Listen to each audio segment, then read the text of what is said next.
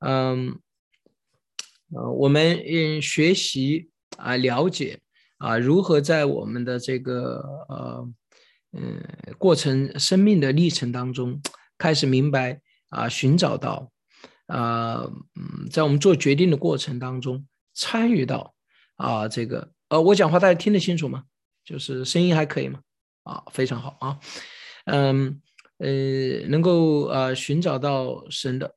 哎呀，我对我 刚才抱歉，回过头来说一件事情啊。今天因为我那个呃，我们在有一个呃，反有一天的讲课，还有一些服饰，然后下午的时候我们有特别的时候，我特别有感动，就是那个《一生爱你》这首歌。然后我们本来是敬拜完了以后，然后最后我结束的时候，我们要大家再唱一遍。到了晚上一来一看，宋鹏又选了这首歌。今天真的是，哎呀，心灵感动啊！啊，这一首歌也是啊，给我很多的安慰和祝福啊，帮助了我。呃，真的是在很多非常呃一些艰难的时刻，神给我特别安慰的时刻。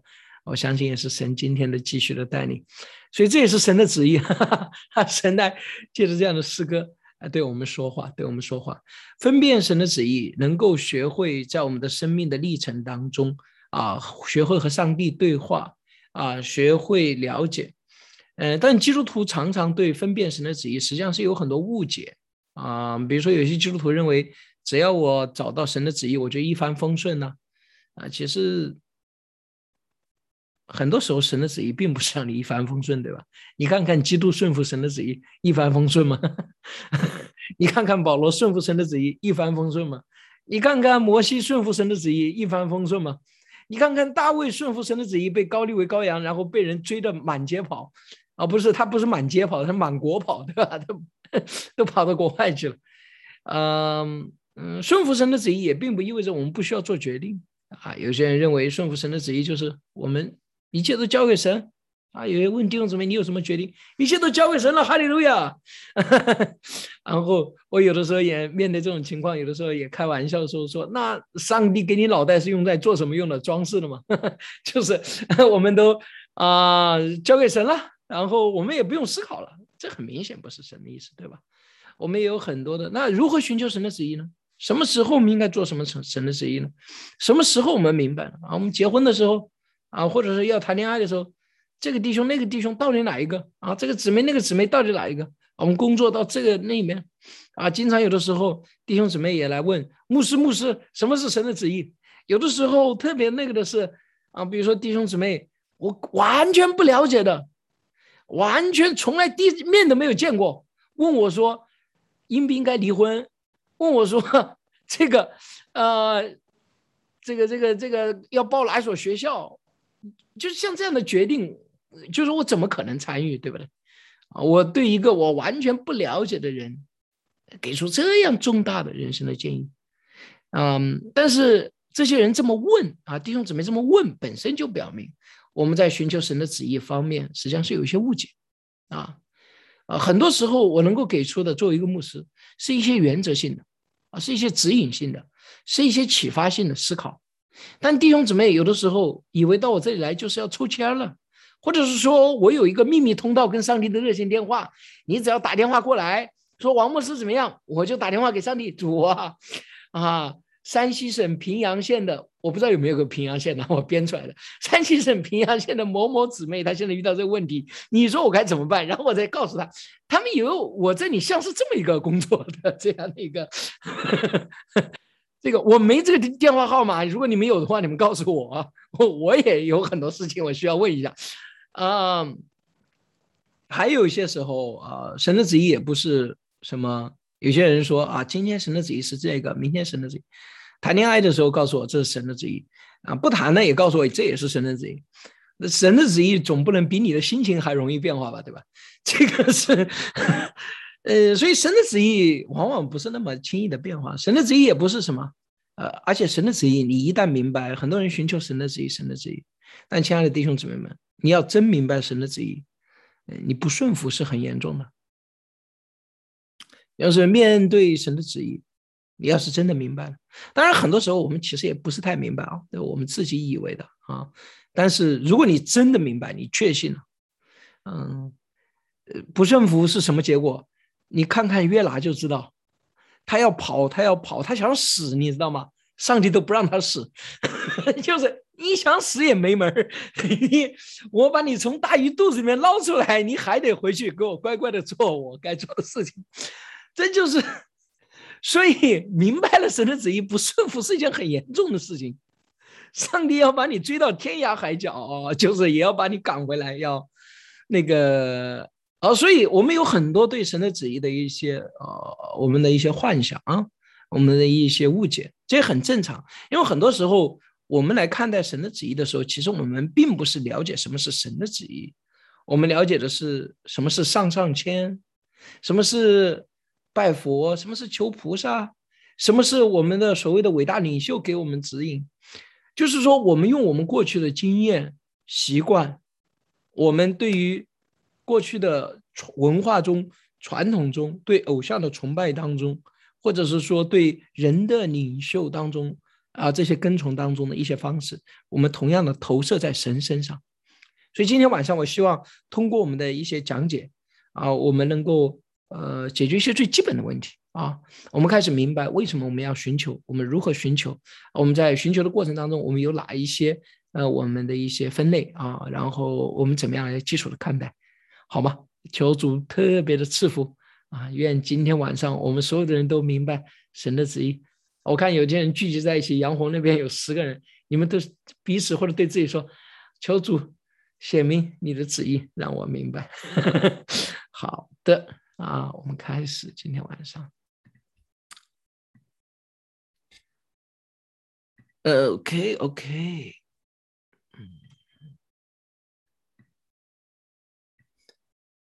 嗯，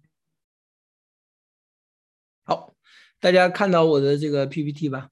清楚吗？OK，very good。好，开始了。我们一起来读一下啊这一段话啊，这是关于寻求神的旨意当中，我觉得是特别重要的一句话啊。嗯，这也是我常常有的时候写，我给弟兄姊妹写卡片，特别愿意送的一句话。呃，也是特别我给年轻的弟兄们呢，就常常，嗯，有的时候。嗯，我特别勉励的。那我们一起来读《真言书》第三章第五节到第六节。你要专心仰赖耶和华，不可依靠自己的聪明，在你一切所行的事上都要认定他，他必指引你的路。啊，这里有好几个特别关键的描述。第一个，你要专心仰赖耶和华。这个专心呢，是呃呃。就是说，是一个特殊的描述。他描述了谁呢？比如说，圣经上有个人物叫加勒，你们记得吗？啊，这个加勒，啊，就是跟约书亚、加勒啊，啊，就是那个老了八十岁了还要去打仗的那个，啊，就是啊，所以很彪悍、很爷们儿的那个纯爷们儿啊。然后，呃，也是四十万人当中唯一的两个人能够呃站立在要坚持神的，所以非常非常啊，弟兄们，你们要想成为加勒就得。圣经上描述他就是专心仰赖，什么是专心仰赖呢？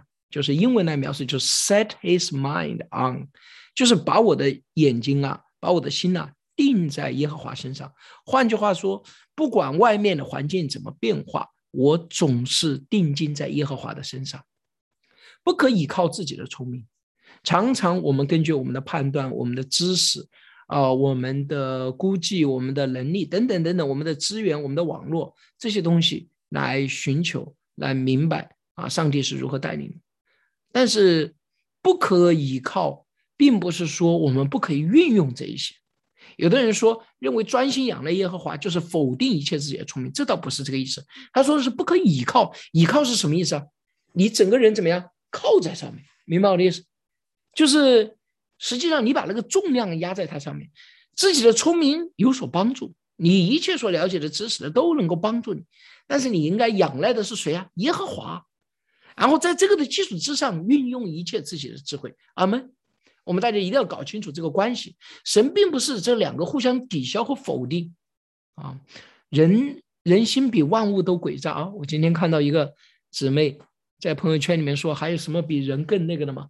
我们这姊妹是做律师的。而且她做离婚案子做很多，所以呢，她估计又是听到了什么比较狗血的剧情，然后 说到对方马上又要开庭了，然后又那个，呃，所以呢，我们非常好的圣经的话语，人心往往也曲解它。有的时候我们说的意思，那专心仰赖耶和华，不可以靠自己说明，就是我不用思考了，实际上是为自己的懒惰啊找到一些借口啊，不应该这么做。阿门啊，我们呃，神说的意思是依靠以什么作为根基。在一切所行的事情上都要认定它，就是说，上帝的旨意实际上是能够帮助我们在一切所行的事情上。但这个帮助我们，并不是说它一定是规定了我们所有的大大小小的细节。我们到时候会更加具体看，它必指引你的路，这一点非常重要。只要你寻求神，神一定会指引。那神怎么指引是另外一个问题。神不一定是按照你想象的方式来指引，比如说，啊，你说这个这个碰到两个人都很喜欢，到底要选择哪一个？神并不是一定是告诉你就左边这个还右边这个，啊，然后你捏了两个揪，神你告诉我左手还是右手，对吧？神不一定是通过这种方式，神有的时候是通过引导我们来有个正确的思考，啊。你应该根据什么东西来选择你的配偶啊？什么是你人生的方向和指引等等？有的时候是，就是说，神指引我们的方式并不一定是我们所期待的，但是神一定会指引。我们要对这个有信心。阿门，阿门。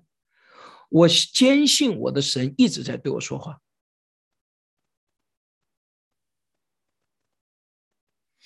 因为，嗯。他应许我说：“我寻求他的时候，他就一定会。”很简单，所以我确信他的指引一定在今天，或者是说在我寻求，不一定是去今天或者明天，但是我相信我的每一个祷告都不是落空的。阿门。所以你们当寻求神的旨意的时候，首先第一个，你们要有这个信心，在你一切所行的事情上都要认定他，他必指引你的路。我们把这这句耶经文的你换成我好吗？我们大家一起来带着这样的理解还是确信，我们一起读一遍：我要专心仰赖耶和华，不可依靠自己的聪明，在我一切所行的事上都要认定他，他必指引我的路。阿门，阿门。哎，我突然发现国聪那边好酷啊！你用这个投影仪那么大。家庭影院呢？现在上课都是 影院式的上课了。嗯，抱歉，有点打岔啊。我们接下来第一点，人的无能与啊神大人的启示他自己。嗯，神对人有他的旨意。首先第一点，我们要明白，所以圣经教导他的子民要查询并顺服这个旨意。嗯。呃，不信主的人常常容易犯的一个毛病，就是觉得，嗯嗯，啊，神不在乎我们，啊啊，或者刚刚信主的人常常会这么说。信主久了以后的人有另外一个毛病啊，就是觉得，哇，一切都是神的旨意，我我不用思考了。但刚刚信主的人常常会有这种说法，你们可能会听到，就是，哎呀，这事情太小了，我就不要祷告了。不好意思，麻烦谁？然后，呃，呃，或者是见呃找牧师也是一样的啊。这事情太小了，我就不要找牧师了，怕麻烦你。然后，好像小的事情我就解决啊，大事了以后再带到神啊。但其实，越是刚刚信主的时候，越是需要凡事寻求神。为什么？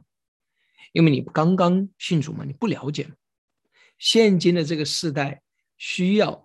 啊，他的子民查询并且顺服他的旨意。以弗所书第五章第十五节到第十七节说：“你们要谨慎行事，不要像愚昧人，当像智慧人，要爱惜光阴，因为现今的时代邪恶。不要做糊涂人，要明白主的旨意如何。特别是现今这个时代，我们更需要寻求神的旨意。为什么呢？因为主的旨意。”在现今我们所活的时代当中，并不显明，极大的可能，如果你的家庭不信主的话，啊，如果你的工作的公司里面，一般来说，现在中国的公司里面，即使是基督徒的公司，啊，我去过一个律师的事务所，一进门啊，这个什么，呃，应该是，哎呀。他是律师，所以用了《生命记》上的一段话，我我忘记了是哪一段了。反正整个律师事务所里面，到处贴满了上帝的话语啊，那比较少见的啊。我我去过很多基督徒的公司，有的时候也不不一定是这么这么明显啊。就也就是说，你一天从早到晚，如果你家庭不信主的话，你可能在家庭也好，在公司也好，都听不到上帝的话，也不明白神的旨意是什么。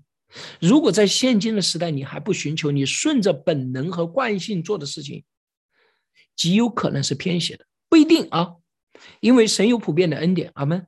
所以很多时候我们在公司里面做的一些事情也是符合上帝的。但是在现今的这个时代，对我们基督徒来说，特别在这片土地上的基督徒来说，我们实际上是特别的需要寻求的，因为。我们过去的做事情的方式还有习惯呢，往往，甚至我可以这么说，大胆的说一句，在教会里面，即使是弟兄姊妹们用来探讨的方式，也不一定就是那么正确，因为我们是一个相当年轻的教会，我们很多东西实际上真的是不明白的，我们以为的一些属灵的传统和智慧啊，实际上是是需要反思的，啊，是需要反思。圣经清楚的指出，人的智慧和道德上的愚拙，所以完全依靠，需要完全依靠，愿意启示他自己的神。罗马书第一章二十一节到第二十三节，非常重要的一个对于所有远离神的人的一个价值的判断，什么呢？因为他们虽然知道神，却不当作神荣耀他，也不感谢他，他们的思念变为虚妄，无知的心就昏暗了，自称为聪明。反成了愚拙，将不能朽坏之神的荣耀变为偶像，仿佛必朽坏的人和飞禽走兽、连昆虫的样式。这里面有一句话非常重要：他们的思念变为虚妄，无知的心就昏暗了。嗯，一切，嗯嗯，这种昏暗当然有属灵上的昏暗。但是也包括在一切事情上的这种昏暗，嗯，因为属灵上的昏暗做了错误的决定，而我们的心又为我们的错误的决定要寻找理由。我最近听到一个人讲了成龙曾经讲过的一句话，他不是跟一个女的发生了奸情，然后被抓到了。他说了一句话，他说：“这个我犯了一个所有男人都都会犯的错误，对吧？” 然后那弟兄讲到了，说很气愤。那你自己搞了这事儿，然后为什么把所有男人都拖下水？这个世界上忠心耿耿的男人还是很多的，对吧？嗯，但是他讲这句话，很多人，男人和女人都觉得，嗯嗯，是对，这就是所有男人都会犯的错误。这个无知的心，失恋变为虚妄，无知的心就变为黑暗了。把一个自己犯的错误推卸到什么男人的本性上，是没有忠心的男人会犯的错误，不是所有的男人。呃，这么来看待的时候，实际上是把自己的一个道德的缺陷和责任怎么样啊推卸的，好像一干二净，啊，好像消除了，嗯。而我们居然以这样的话还能在这个时代被说出来，还能够被接受，这说明这样的一个时代是何等的荒谬的一个时代。啊，我信主了以后，哎，我到神学院里面一个最大的感受就是，哦，嗯，哇，我的教授们都站起来，我们结婚二十五年，我们结婚三十四年，我们结婚五十年。因为美国的教授是终身教授，他只要身体好。我有个教授教我的时候已经八十多了，啊，嗯，我我我才明白哦，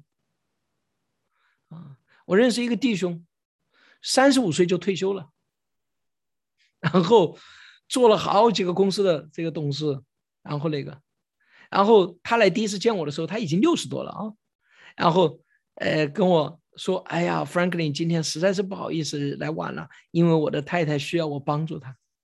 就是他非常的有钱，也非常的成功，嗯，然后他们家的房子就在总统家旁边，他们家有一处房子，但是从来这一辈子跟太太结婚到最后，从来没有任何的那个，到了六十岁了以后，一样的在家里面尊重太太的决定，然后他跟我说：“抱歉，我太太今天需要我帮助她，所以我稍微要晚来晚一点点。”啊。并不是男人有了钱有了权利以后就会去乱搞，是无知的男人、愚蠢的男人，被这个黑暗的世界所引诱的，沉浸在其中的。所以，现今的时代真的是非常的糟糕。呃，我们打开我们的电视，嗯，里面所传扬的信息，呃，这个电视剧也好，普通的文化里面非常非常糟糕的信息，所以。特别是在我们当中，我们需要啊寻求神的旨意。阿门。耶和华说：“我们的意，我们我的意念非同你们的意念，我的道路非同你们的道路。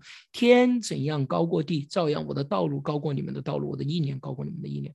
我越是跟从他，越是服侍他，我越深深的感受到这一点。我现在所选择的很多的做事的方式，很多的面对困难、面对其他人的方式，都不是我以前我有的。”因为我越来越看到他的那个旨意高过我们的旨意，嗯，求神帮助我们，这个就是需要慢慢，真的是长时间来说。所以神的呃这个旨意当中有一个非常重要的是什么？是神的计划与福音性的诫命。啊，为了要理解神对我们的旨意，我们首先要理解神的计划和福音性的诫命。神对每一个人都有一个明确的旨意，这是对所有的普世性的，任何一个人，这都是神的旨意的一部分。所以，不管你和我是有什么样的差别，不管你跟我有什么样的身份上的差别、性别上的差别、教育背景的差别、年龄的差别，啊，我们现在的处境的差别，啊，你你是在监狱当中，当然，如果你现在在监狱当中，你可能听不到这堂课。但是，假如就是即使你在捆锁当中，啊。或者在自由当中，都是一样的，都是一样的。什么是这个计划呢？我们一起来读一下。我们晓得万事互都互相效力，叫爱神的人得益处，就是按他旨意被招的人，因为他预先所知道的人，就预先定下效法他儿子的模样。使他儿子在许多弟兄中做长子，预先所定下来的人又招他们来，所招他们来的人又称他们为义，所称为为义的人又叫他们得荣耀。所以，神对我们所有人都有个计划和旨意，要在我们现在，不论我们在哪里，不论我们是什么身份，得到神儿女的荣耀。亲爱的弟兄姊妹们，啊，我觉得我我想做一个调查啊，就是现在，你们所有的人觉得你现在就在你现在当中活出生儿女的荣耀的人打一下一，你觉得你还好像还没有，或者还不知道什么是神的荣耀的人，请打一下二，我看一看啊，有多少人啊？嗯嗯，还是有人啊，有很多人也，这这很那个的，所以。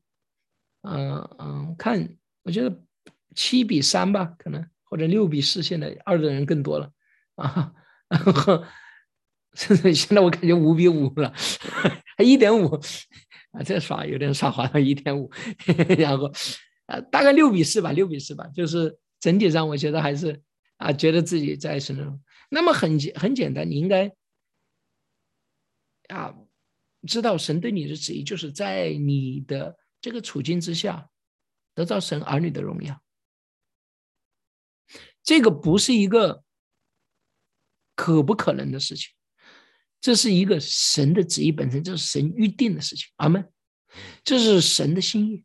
所以，那你就必须要思考：OK，什么是神的荣耀？OK，为什么我现在没有得到这个神儿女的荣耀？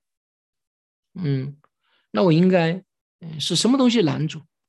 所以我有些错误的，嗯，是就是开始啊，更加深刻的来理解这一点，来走进这个神的荣耀当中。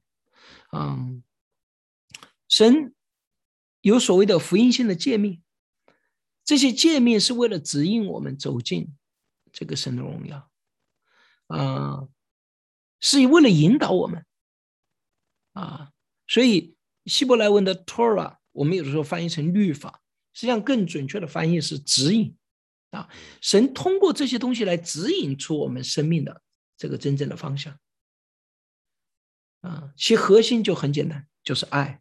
耶稣对他说：“你要尽心、尽心、尽意爱主你的神，这是诫命中的第一，且是最大的。其实也相反，就是要爱人如己。这两条诫命是律法和先知一切道理的忠告。”啊，我今天下午也在跟同工们在讨论我最近的一些决定，啊，一些弟兄姊妹他所面对的挑战，嗯，然后我说我要。啊，做出这样的选择，为什么呢？要以爱为旗。我们说以爱为旗，啊，raise the flag of love。呃，有的时候我们做一些事情，并不一定看出什么果效啊，或者是怎么样，但是我们应当选择的是爱的方向，爱的方向。我们越是选择爱的方向。我们越有可能走进神的旨意，阿门。这是神的一些原则。你不可能选择放弃爱的时候，还能够真正的进入神的旨意。所以，有的时候我说，即使有的时候，有的时候我们也承担特殊的责任，比如说我们承担审判的责任。神有的时候审判一些人，使用我们。即使我作为耶和华的刀，我也不是带着恨来面对这个审判的对象。为什么？因为神也不是因为恨他们而审判他。神是在他的公义当中，神在审判当中没有喜乐，没有那个人的那种恨，你明白？神如果厌恶他们，是因为厌恶他的那个不公义的行为本身。所以通过啊遵守啊这些最基本的，就是什么是神的旨意？最基本的第一个，我们走进神的荣耀当中，阿门。所以任何时候做任何事情，我们总是要找的是，我今天做了这件事情，说了这句话，我是否更深的进入到神的荣耀当中，阿门。而有一个最根本的指引，就是爱神爱人。如果你怀疑你不知道该怎么做，你问自己：我的两个选择哪一个能够更好的爱神和爱人？很多时候就能够解决不少的问题。那么具体来说，神的旨意有四种指引的方式啊，我们可以做一些分类。我们来具体来看这哪四种？第一种啊，是主权性的旨意，还有。伦理性的旨意，这神对他的百姓的旨意。什么是主权性的旨意？什么是伦理性的旨意？第一，所有的决定，信徒都要准备好虔诚的顺服神的主权。神的主权是超越万有、包含一切的，这是基础性的。大家听清楚，这个现在一定要听清楚啊，因为这里。听不清楚，到时候就晕了。特别是关于这个主权和伦理性的啊，这两点之间一定要分清楚。第一个是一切都在神的主权之下。什么是神的主权性的旨意？有几个特点。第一个，神的主权性的旨意必定成就。嗯，神说有就有，命立就立，不管你怎么折腾，他最后一定成就。这第一个。第二个，包含万有，从他。大到小，无所不包。这个世界的万有，包括星宿的生成，包括宇宙万物的变化，包括经济的运作，包括战争和历史，包括废王和立王，包括每一个家庭，包括我们的头发，都在上帝的旨意当中。阿门。我说了头发，宋鹏就摸了一下头发，所以头发很茂密，不像我这个头发现在已经。照着神的旨意拖的差不多了。第三个，这个神的旨意，这就是让很多人很头疼了。啊，有的人就说：“那主啊，太好了，我就要知道你这个主权性的旨意。”我我最开头说的是弟兄姊妹们要要要怎么样？要说这个该不该结婚，或者是说跟应该跟谁结婚的时候，跟我发过来的时候，就以为我有这个电话，或者我有这个可以看到他这个神主权的奥秘。但是第三个特点就让人很多：第一个必定成就，第二个包含万有。我相信所有的人都非常开心，哈利路亚啊！终于我们找到宝贝了，这就是我要听到的，这就是我要发现的。但是神主权性的旨意还有第三个特点是什么？具有奥秘性。神主权的旨意，一般是一直隐藏到计划完全的成全为止。就你什么时候知道神的主权性的旨意到底是什么了？等到事情成的时候，你就知道。在这一点上，嗯，我觉得主耶稣基督上十字架倒是真的是啊，那个一个很好的例子，对吧？事实上，神。这个神主权的旨意不仅仅是说他，就是主耶稣基督明说了，他的门徒们都还不相信，对吧？一直到主耶稣基督真的被钉在那个十字架上，他们才明白，哇，原来这是你的。甚至是你知道，基督教历史当中有一种叫做幻影论，你们听说过吗？啊，没有听说过啊，讲讲啊，有意思，这是异端，所以别。别你们都变成幻影论了啊！我不太喜欢讲异端，因为本来没有的想法最后被换了。就他们怎么认为什么呢？他们认为被钉在十字架上的那个耶稣啊，不是耶稣，是一个影子。甚至呢，有的人说呢，是犹大被换上去了。那个被钉死的家伙是犹大，耶稣呢早就下来跑了。呃。伊斯兰教就是幻影论，因为伊斯兰教里面认为耶稣是是些使者，是先知。伊斯兰教就是认为，啊，基督实际上没有被钉死，他实际上是另外一个人代替他死了。我不太记得他们是不是就认为是犹大了，反正是，总而言之是另外一个人。然后基督就，这说明了什么呢？就是神的旨意已经成全了以后，弟兄姊妹有的时候还不能接受，无法接受这个事实，就是你知道。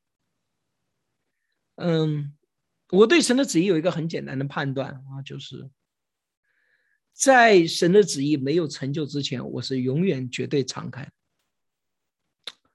嗯，二零零九年啊，我那个时候要准备去美国读神学啊，那个时候就是我我是二月份才去申请，然后三月份考的托福考试。我去托福考试的时候。我才发现，原来托福考试要带两种身份证件过去。一般人呢就带着他的护照，带着他的那个身份证。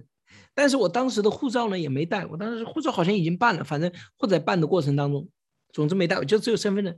然后那个人跟我说：“你有没有图书卡呀？有没有什么？”我说：“什么都没有，我身上只有这个。”然后那个人最后，反正出于怜悯吧，我不知道为什么。他跟我说：“那算了，你进去了，下次再也不要这样了。”我心里说：“谢，我跟对方说谢谢。”我心里想：“我希望我下一次再也不用来这里了。” 就是一次考过，结果呢，我就考了，然后就过了，然后呃五月份才提交的申请，好七月份拿到了。其实这一切的过程还有中间还有好多啊，财务上都有很大的挑战，但是最后都过了。我我觉得非常清楚啊，神带领，然后那边的奖学金什么东西都预备好了，然后等等。然后最后呢，要买机票。那个时候，二零零九年，你知道九幺幺过去了以后，还不是特别长久，所以那个时候对国外的留学生还是比较限制的。啊，就是零九年九幺幺过去了，二零零一年嘛，大概八年的时间，但实际上还在一个恢复的过程当中。啊，所以呢，我记得那个时候买的机票，我本来，呃，这个八月份、七月份买的八月份的机票，呃，我买了大概七千多吧，单程从这个日本飞。然后我是借的别人的钱买的机票，借的别人的钱买的机票。然后，嗯，我当时去那个美国大使馆去订那个，呃，就是我当时订机票的时候，当时那个代理跟我说没几张机票了，只有八月好像八号吧，还有八月二十多号。然后当时因为就两张机票让我选，然后当时呢，因为我的 orientation 就是我去学校的那个是在八月十几号，我应该赶在那个，所以我就订了八月八号。然后我八月四号是去签证，然后那个时候是签证完了以后呢，是就是说你最快的领取方式是送到邮局，你去那个邮局去取。我问了那个前面签证过的人，说你签证通过了以后几天以后可以到邮局去取，他们说是三天。所以我八月四号签完了以后，八月七号可以去取，八月八号早上六点钟的飞机。八月七号，我跟我一个朋友，然后特别开心，就是那个靳洪亮牧师，你们现在有些人那个，他开车，他有车，他开车说带我去取护照。然后我们俩兴冲冲的，因为通过了嘛，开心了啊，去取护照。然后我们当时还准备去买洗发水，因为当时不知道是谁告诉我说美国洗发水特别贵，然后买洗发水。我去了美国以后发现洗发水特别便宜，一块钱不到一块钱，五毛九就可以买到一瓶，不知道是谁说的。然后但当时反正各种奇怪的，就是很兴奋的要去取护照。结果讨论点去一看，那个人对我说，掏出一沓护照。找了找，没有我的，然后又掏出一沓这种这种票根呐，就是那种存根一样的那种。然后他翻了翻，说：“你的没有。”我说：“哎，这怎么没有呢？我这明明是通过了。”然后三天，他说：“这也很正常啊，有的时候晚个一天两天。你知道中国的邮政部门那时候那时候还没有什么顺丰啊什么的，就是邮政快递啊什么的。他说这很正常。我心里想，明天早上六点钟我的飞机，我借钱买的机票，你跟我说晚个一天两天很正常。” 然后那个人，啊，我记得很清楚，真的一点都不夸张。我听完了以后，我开始没反应过来，然后我看他那个表情，我知道在跟他争论也没有什么太大的意义。然后我就问了一句，我说：“那我该怎么办？”他说：“那你要么给使馆打电话，要么你再回来，呃，下午再回来看看，看看有没有可能下午有。我上午大概十一二点去的。然后我记得很清楚，我等听他说完了以后，我站在那里，然后我记得我跟神祷告说：“我说主啊。”你跟我开这种玩笑吗？你要不想我去，你早点说呀！我我也不用借钱买机票。我说实话，我当时站在那里，我还考虑到一种可能性啊，说不定主真的到最后这一步，他就是要通过这种方式让我留下来，他不一定想让我出去。然后我记得我出来了以后，跟呃吉姆斯一起去买洗发水，然后吉姆斯特别兴奋的对我说：“他说，哎，我没见过。”这个美国签证，你你拿过来我看看。我说我没取到，他说怎么没取到？我说他们说了迟一两天很正常。他说啊，他说我们现在干嘛？我说我们去买洗发水。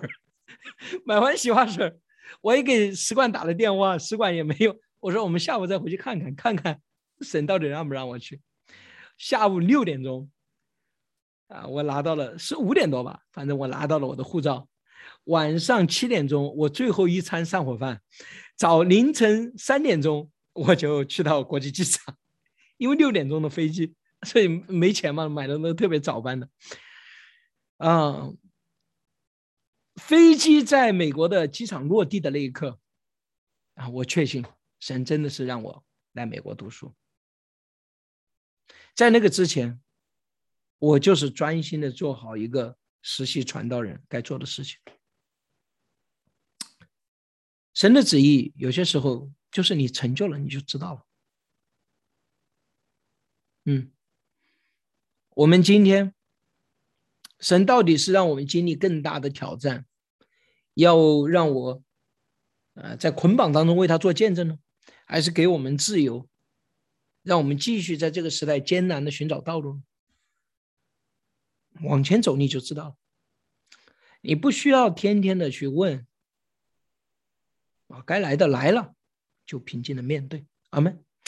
所以，这个神的旨意的奥秘性是神的主权性旨意的奥秘性是很多人不能接受的。但是，亲爱的弟兄姊妹们，连主要再来的日子，连基督自己都不知道，连子都不知道。啊，这一点是我们必须要学会，阿门。我们对神的旨意要完全的敞开。很多时候，我们以为的就是我们看的这个趋势和方向就是那样，但是并不一定这是神的心意。我们有个姊妹非常确信，这个弟兄就是神给他预备的。但是有一天，这个弟兄结婚了，然后我特别担心那个姊妹，我给他打电话，我说怎么样？他没事，神给我预备了更好的，哈利路亚。哈哈哈这就是我们当有的心态啊。我们当然会对神的旨意有一些判断，但是当神的旨意显明的时候，我们要对神的旨意完全的敞开。阿门，阿门。不容易，但是这是一个非常重要的态度，非常重要的态度。呃，第四，神的啊主权性的旨意是什么？非常完全，所以神的旨意是完全的、完全的啊啊，在他的这个旨意当中，他能够彻底、完全的实现所有他的目标，包括对你、对我、对这个世界，我们所有的人都在他的这个主权性的旨意。这个主权性的旨意非常的好，但是他怎么样？常常是我们在事后以后可以观察得到的。神有的时候把他主权性的旨意显明给我们。为要兼顾我们，引导我们，但是这并不是常态。圣经里面特别谈到的一些旨意是什么呢？就所谓的伦理性的旨意。神照着自己的形象造人，具有造物者的形象，也要彰显神的性情。所以，神希望我们的行事为人有耶稣基督的样式。我们有一条十诫的说：你们不可妄称耶和华的名。你们要称耶和华的名，你们需要怎么样？啊，你们需要配得这个名的称呼，就是说你的行事为人当与这个名呢相称。所以，圣经引导我们的伦理性的指引就是什么？我们做事情的目标、我们的态度、我们的方法，都应当被神反映出神的特性和特点。啊，我们应当努力的顺服。我喜欢说目标，比如说爱，这是一个很大的目标。比如说。你要行公义，好怜悯，存谦卑的心，与神同行。所以，公义、怜悯、谦卑这些东西是非常非常重要。神的旨意，不管任何时候，如果一个人做事没有那种谦卑，没有公义，没有怜悯，你别跟我说你做梦梦见了什么，你说你梦见了什么也没用。你说耶稣基督对你说话，我说那可能是魔鬼吧，因为。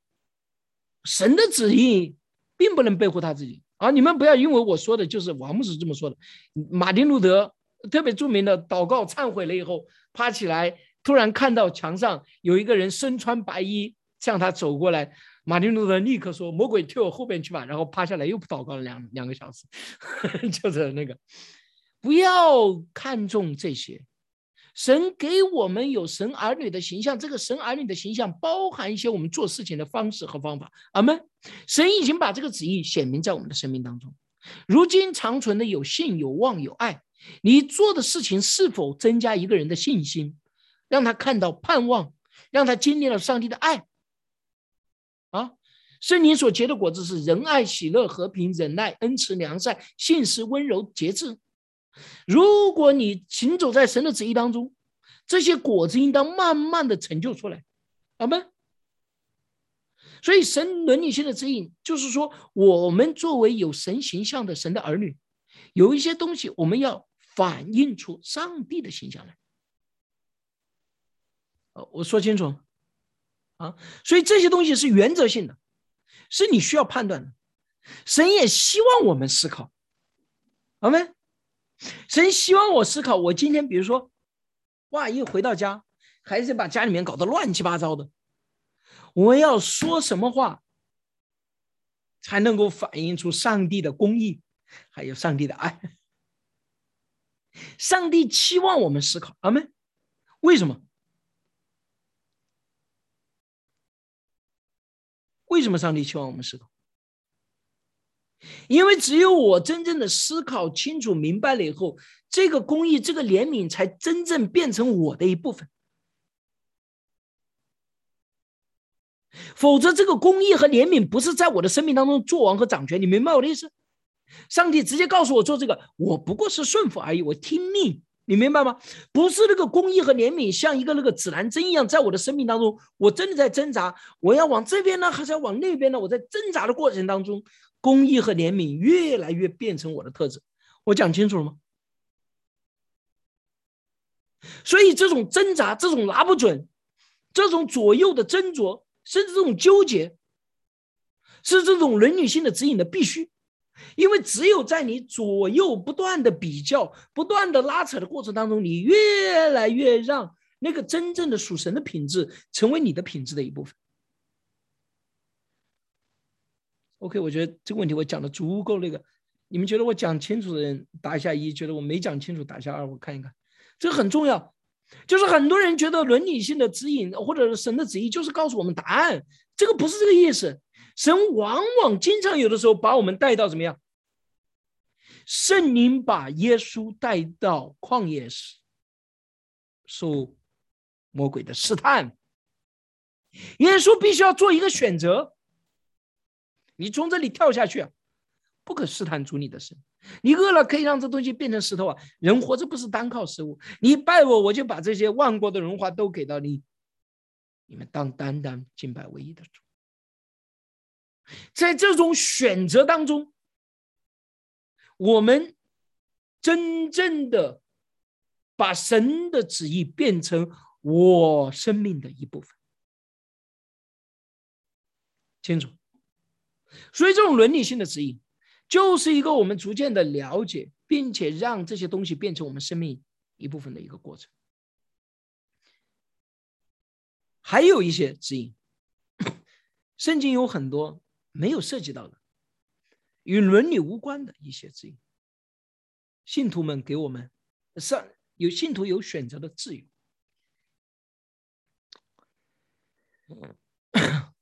了解我的人，比如说。有些弟兄和姊妹，啊，来问我，哇，嗯，我该不该跟这个人谈恋爱？我该不该跟这个人结婚？我比较了解的人，我就会跟他说，OK，我有一些建议，我有一些原则，我也会为你祷告，啊，我有没有一些非常强烈的感动？我有，我会告诉你，我没有，我就没有，我可以给你们一些原则，嗯，但你也不要特别把我，比如说我对某一些事情可能有自己的判断。但这个判断不是你做做决定的最后的，而且我坚定的相信，你不论选择向左还是选择向右，上帝都会祝福。很多弟兄姊妹受不了我给他这种答案，就是牧师你在说什么？你你告诉我到底向左还是向右？我告诉他向左向右都会祝福，他是充满怀疑的眼光看着我，真的吗？难道不是只有那一条路上你才会祝福的？神不是一个暴君，神不是一个威权主义者，神不感兴趣控制我们所有的一切。神如果想可以，但是他创造我们并不是这样。啊，神实际上给了我们充分的自由。阿门。他给了我们一个原则，说你来治理和管理这个地。神是满怀着好奇心，要看着我们这些人会把这个地成就成什么样。啊，上帝对我们充满了期待。神创造我们，给了他的形象给我们。阿门。上帝、耶稣称呼我们为朋友。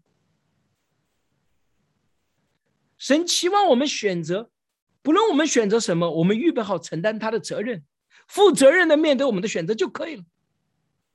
薛华很著名的说：“就像我们不能用圣经里并没有明确命令的伦理来束缚人一样，新约圣经中对教会形式并没有规定的，可以依着圣灵的带领，按着当时的时代和处境进行自由的决定。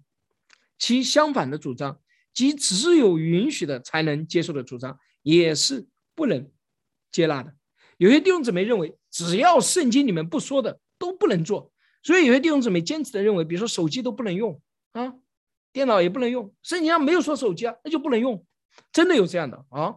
现在比较少了，因为现在不用手机出去东西都买不了，所以手机不能用的大概也改变了。然后这个，但是最开始手机出来的时候，可能不用，认为那些东西都是，就是只要圣经没有的，就是我们不该做的。实际上，这更像是一个出于恐惧的神是。神创造人的时候，并没有给人一个生活手册，对吧？你照着这个几百条，你怎么生活？神创造人的时候很简单，天这都赐给你做食物，就中间那个树你不能吃，你要治理管理这个地。行了，该怎么治理管理？你们去。好，该怎么面对蛇呢？神也没有说，面对蛇该怎么办啊？应该抓来剥了皮吃了，不要听他说话。神要神如果给这个诫命，那那人可能说不定就把蛇给捉来吃了，对吧？就就不用跟他说话。但神给的是一个前面的原则，你不可吃。神要看着你到底怎么选择，好吗？所以说，你吃的日子并不一定是你是否就神给这个人这个空间让他选择。很有意思的是，有的人说：“哇，这一切都是上帝的主权，为为什么犯罪的时候神不阻止他？”那如果你要问这个问题，那我们可以问到那个最初的问题：为什么夏娃去伸手摘那个果子的时候，神不阻止他呢？神阻止他，不就一切事情都没了吗？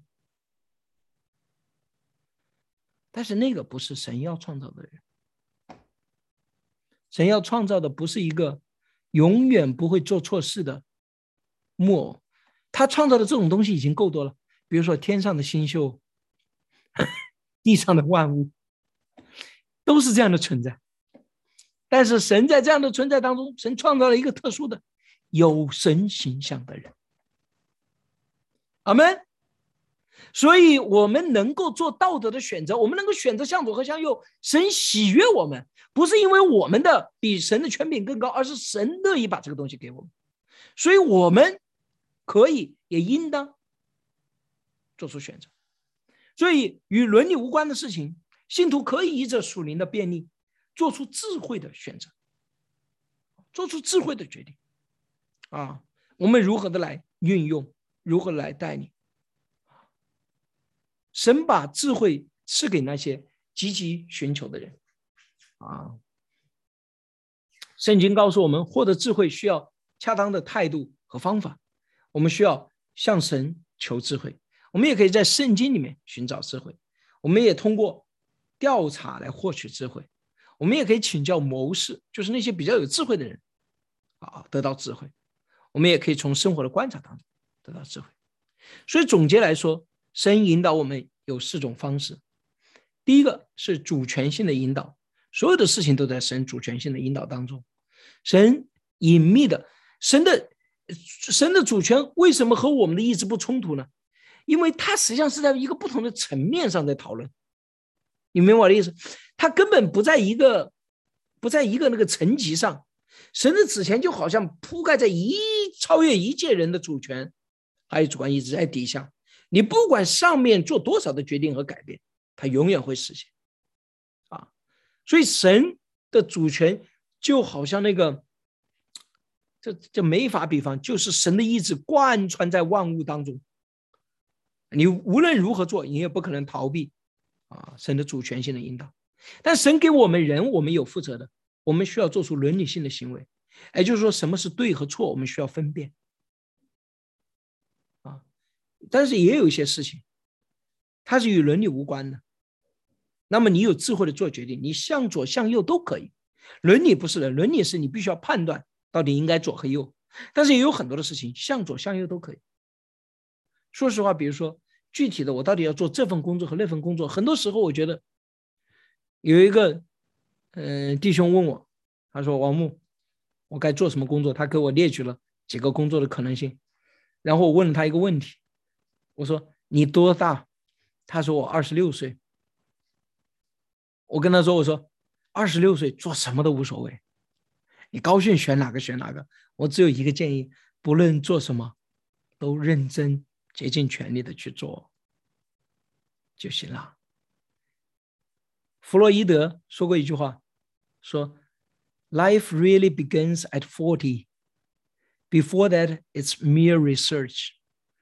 人生真正的开始是四十岁，我不是因为我四十岁了，所以说这句话，这是弗洛伊德说的，真的是他说的。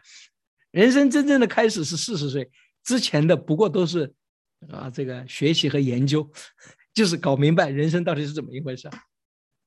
所以有些时候，我真的觉得三十岁以前做什么事情都不是特别的重要，就是具体的。你到了三十岁，啊，再努力的。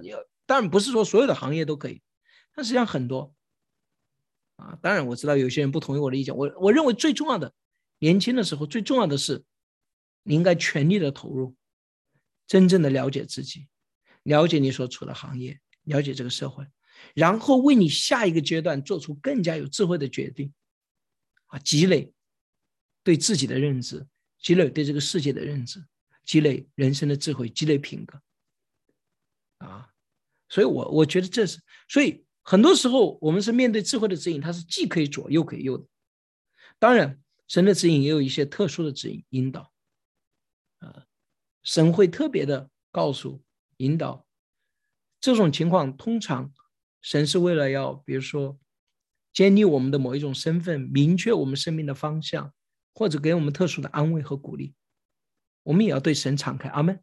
但是为什么我们不讲这是雷特殊引导了？我不需要讲为什么，因为神要告诉你，神你会知道的。神会想办法让你知道的，所以你不需要，你不需要这个有什么？我不需要讲什么操练什么的，你不需要操练。神让你明白的事情，你一定会明白。阿门。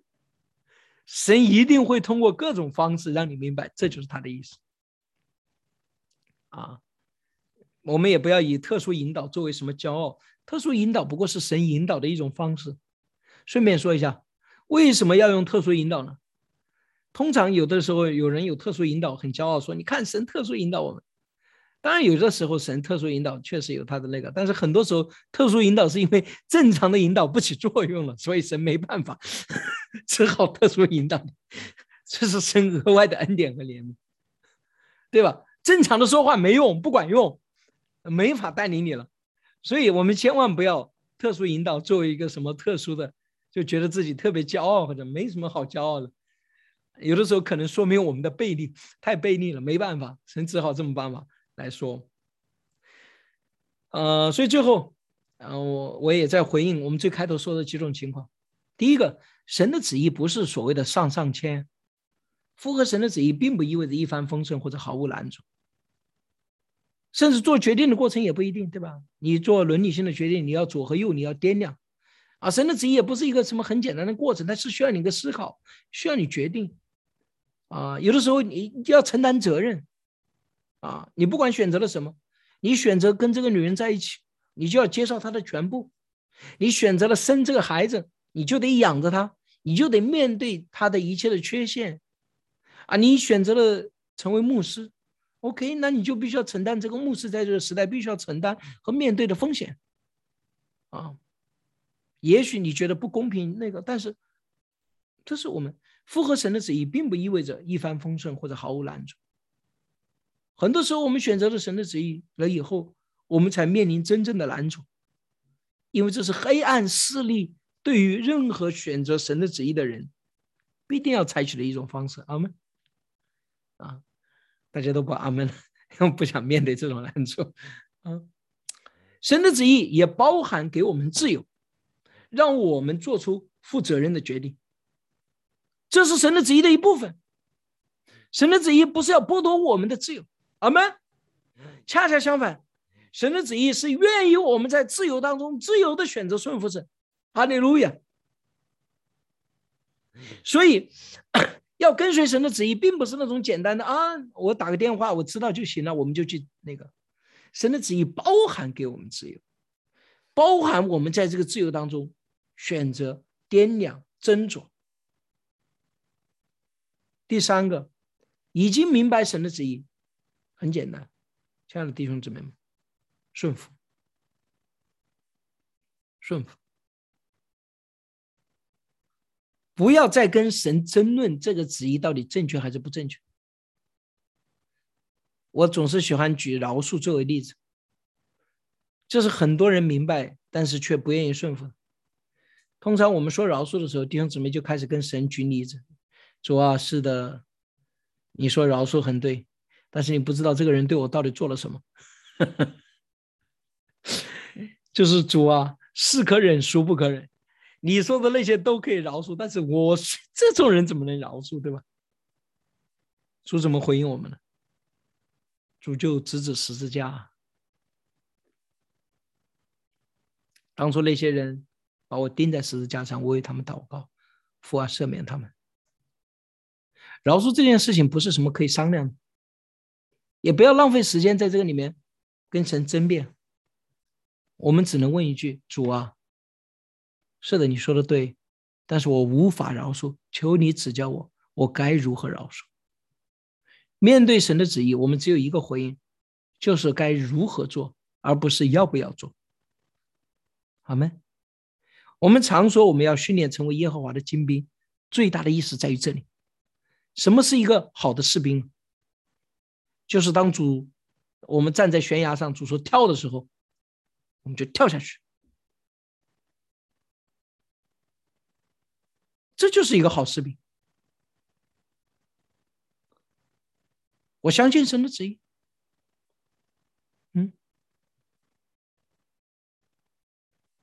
这是一个真正的耶和华的兵，一个耶和华的士兵。所以，明白神的旨意，亲爱的弟兄姊妹们，你就只有一个选择，就是顺服。我不是出于压制的心说这个话，我是希望大家，就是最后一个，神的旨意不会轻易的改变，所以不要轻易的说，嗯，这个这个那个是那个，我可能对神的旨意有错误的判断。这是有可能的，但神的旨意不一定不会轻易的改变。嗯嗯，有很多的人，历史上的圣徒，一生就明白过一次神的旨意，就够了。我的意思是说，那种方向性的啊，嗯，在那种大小的细节上，他当然有判断。但是那种方向性的，所以神的旨意不会轻易的改变。我们一旦明白，我们就坚定的持守。神在哪几个方面会给我们有一些特殊的指引呢？我觉得很几个：我们的工作、我们的家庭，啊，我们的呃服饰，嗯，这都是我们最重要的要判断的，嗯。我们属灵的这个家庭也是同样非常重要，所以，我们一旦选择，一旦进去，我们尾声，我们持守，只等到神的荣耀在我们生命当中显明。好的，我们今天就分享到这里啊。我们嗯有三个问题啊，大家可以在小组当中哎来讨论其中的一个或者是几个。我们做一个祷告。主啊，我们何等的感恩！今天借着这个时间，你帮助我们所有的人一起来思考什么是你的旨意。是的，主啊，我们知道你是一直指引我们的神。我们常常对你有错误的判断，我们常常有的时候偏行己路，但是你从来没有放弃过你对我们的指引。啊，包括今天的我们，现今的世代邪恶，求主你帮助我们，真的是能够啊学会寻求。仰赖顺服你的旨意，也愿我们这里的所有的人成为一个顺服你旨意的人。我们如此祷告，是奉我主耶稣基督得胜的名，阿门。好，我们把时间交还给主持人。阿妹，谢谢王木，辛苦啦。那我现在把所有已经写了编号的小组都分到我们的小组里面去讨论了。如果你没有在小组里面，不要慌，我待会来帮助你。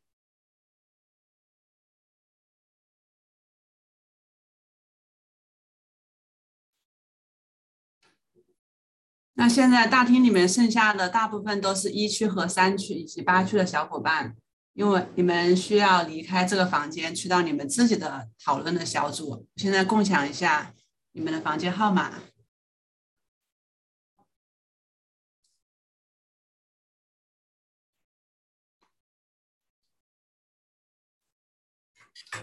我会把这个发到聊天群里面，你们可以记一下号码。